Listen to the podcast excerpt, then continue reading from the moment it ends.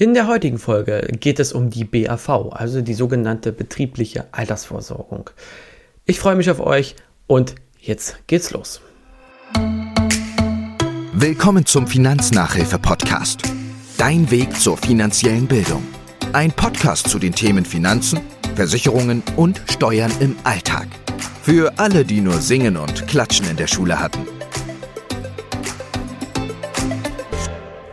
Hallo und herzlich willkommen zu einer neuen Folge vom Finanznachhilfe Podcast. Ich freue mich, dass ihr wieder dabei seid und schon wieder muss ich mich leider bei euch entschuldigen, dass so lange keine Folge kam, aber es kam wie immer ein bisschen anders. Leider viel Krankheit dazwischen, die Kinder, auch ich. Ähm, ja, dann äh, ist ein Interviewpartner, bzw. muss ich Interview verschieben. Leider, leider, leider, es tut mir sehr leid an dieser Stelle. Von daher ähm, hoffe ich, dass ihr das verzeihen könnt. Ich sehe aber, dass regelmäßig die Folgen angehört und runtergeladen werden. Dafür schon mal vielen, vielen Dank, denn mir macht das ganze Projekt wirklich Spaß, das muss man sagen. Aber es ist eben doch mit Arbeit verbunden.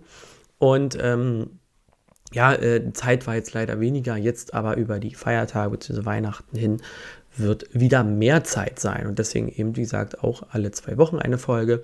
Und in der heutigen Folge soll es um die BAV gehen.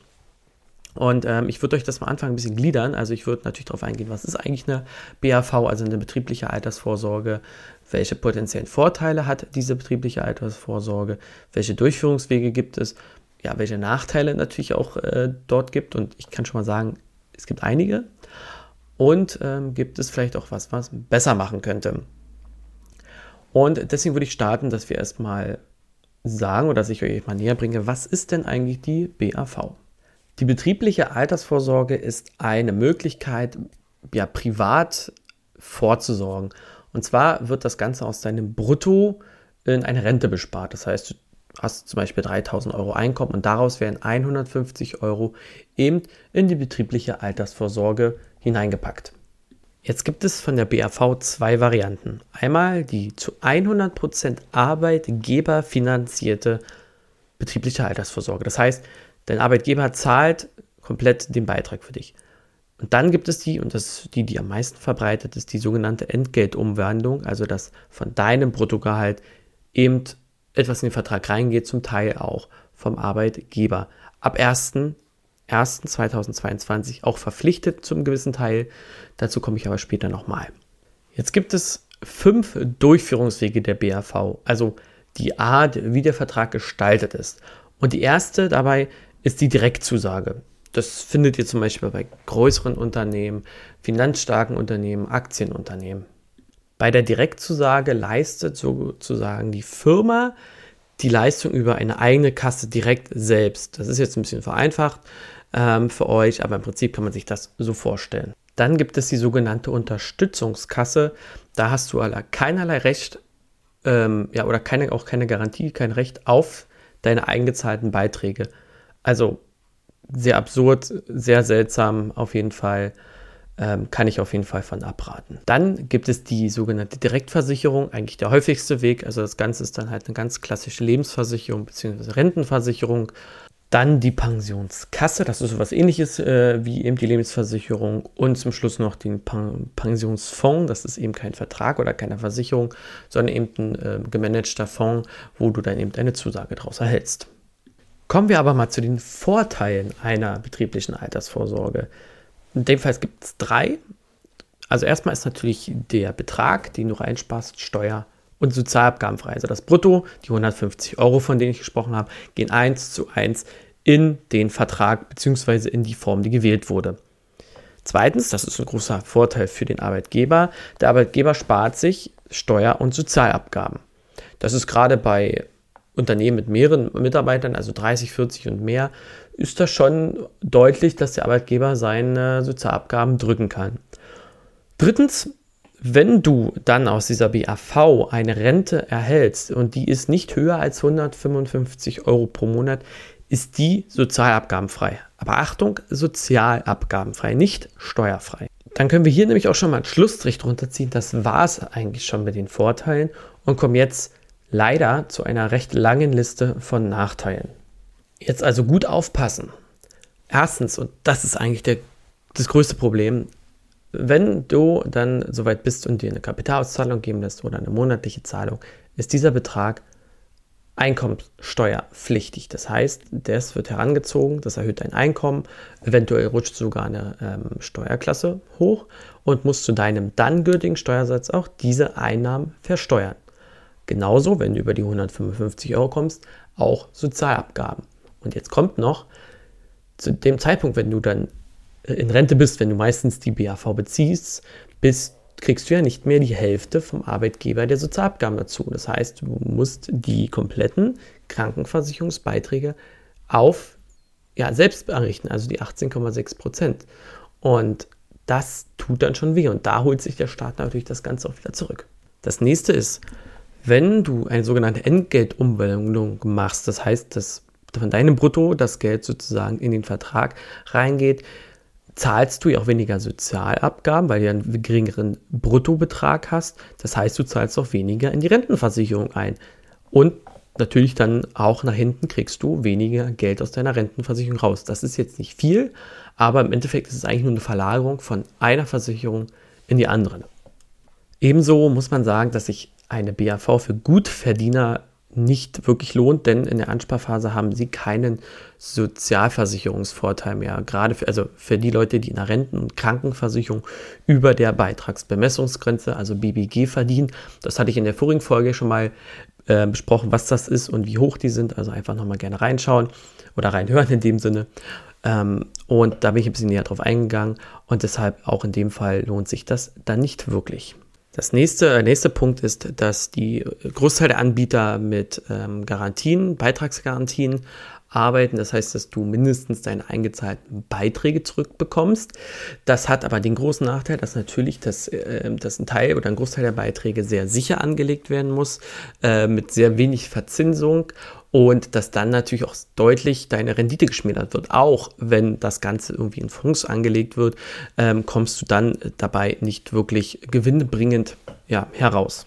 Kommen wir zum Punkt der Kosten, der auch ein Nachteil ist. Die Effektivkosten in so einem Vertrag sind ähm, natürlich dementsprechend, ja, ich sag mal, zwischen 0,9 und 2 Prozent, ähm, was natürlich dann auch wieder die Rendite schmälert. Und ähm, das hat natürlich auch den Grund, dass äh, viele Verträge ähm, ja, provisionsvermittelt sind. Das heißt, ähm, dass die Provisionabschlusskosten in den ersten fünf Jahren eben rausgezogen wird aus den Beiträgen und dadurch sind, sind das deutlich höhere Kosten und ähm, schmälert eben, wie gesagt, auch wieder deine Rendite. Dann noch das Problem, dass die Verträge wirklich schwer vergleichbar sind auf dem Markt. Du kannst nicht sagen, das eine Produkt kann ich eins zu eins mit anderen vergleichen, denn es herrscht leider mangelnde Transparenz auf dem ganzen Gebiet. Und das ist echt schade.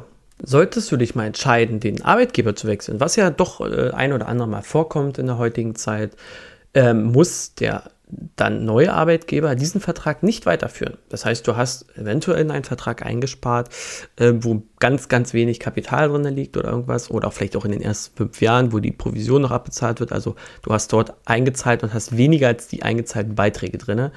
Ähm, also das ist auch wieder ein Punkt, der ähm, ja, das Ganze leider nachteilig macht. Jetzt noch ein Punkt, den ich persönlich auch sehr, sehr doof finde. Ähm, du hast kein Mitspracherecht. Und zwar bei der Gestaltung des ganzen Vertrages.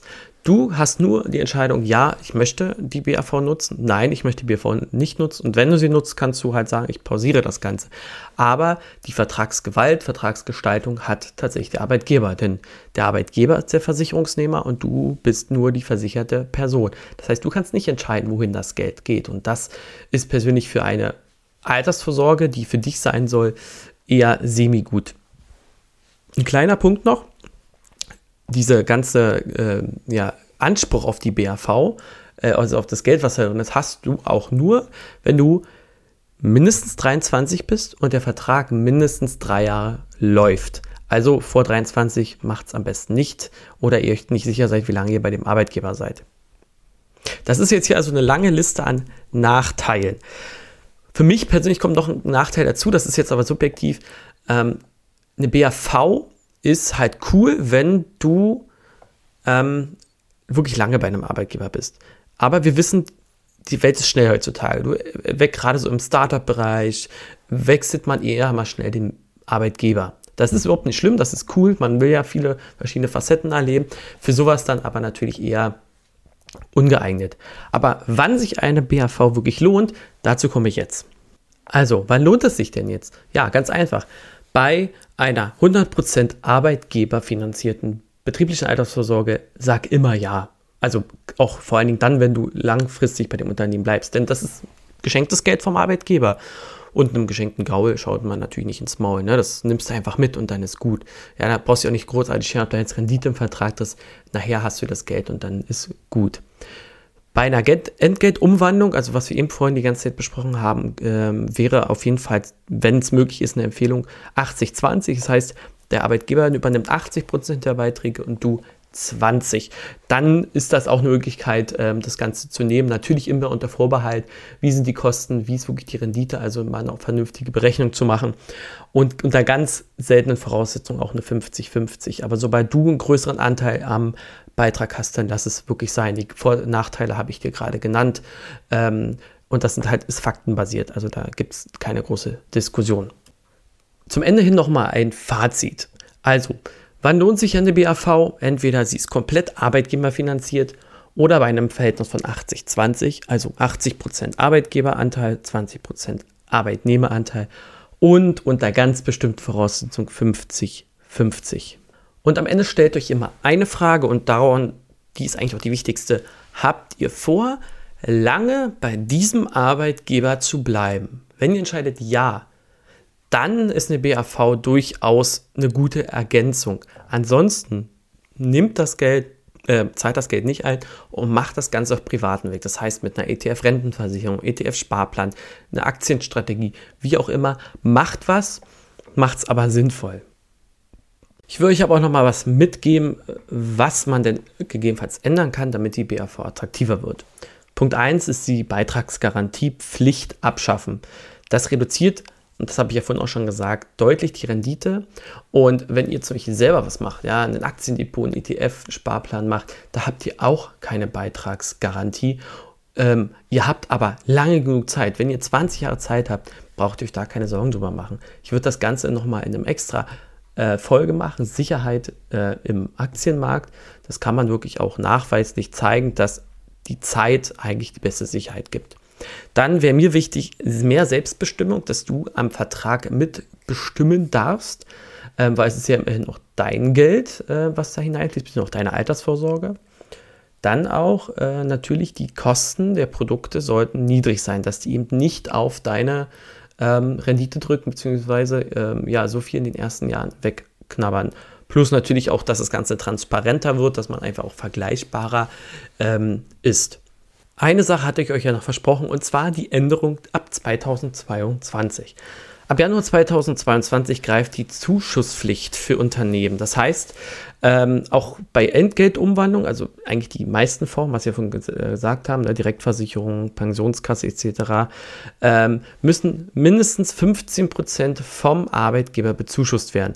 Ist immer noch nicht viel, muss man klar sagen, aber für die Leute, die es wissen, auch Altverträge, die, vor, äh, die äh, vorher abgeschlossen werden, unterliegen dieser Pflicht. Also, wenn da nichts passiert, Sprecht euren Arbeitgeber darauf an, das ist wichtig, ihr habt das Recht dazu. Und noch eine Bitte an alle. Wenn ihr jetzt einen BAV-Vertrag habt, wenn der schau, lasst ihn gerne prüfen, ja, kündigt nichts übereilt, ja, guckt immer, was ist da in Kapital drinne, was ist das für ein Vertrag, ja, welche Rendite habe ich, Lasst, rechnet das durch, lasst das durchrechnen, pausiert es notfalls, damit ähm, die Rendite, wenn da vielleicht ein Fonds hintersteckt, alleine arbeitet und ihr zahlt da nichts mehr ein, ja, da gibt es verschiedene Optionen aber immer erst prüfen bzw. durchrechnen, durchrechnen lassen, bevor man irgendwas kündigt. Ne? Aber vielleicht für die Leute, die noch keine haben, überlegen, nehmt die Punkte mit und ich hoffe, es hat euch alles was gebracht. Ich wünsche euch viel Spaß, viel Gesundheit. Euer Tim. Tschüss. Das war der Finanznachhilfe-Podcast. Ich hoffe, du hast wieder was gelernt und bist für den Alltag gewappnet. Bleib gesund und bis zur nächsten Folge.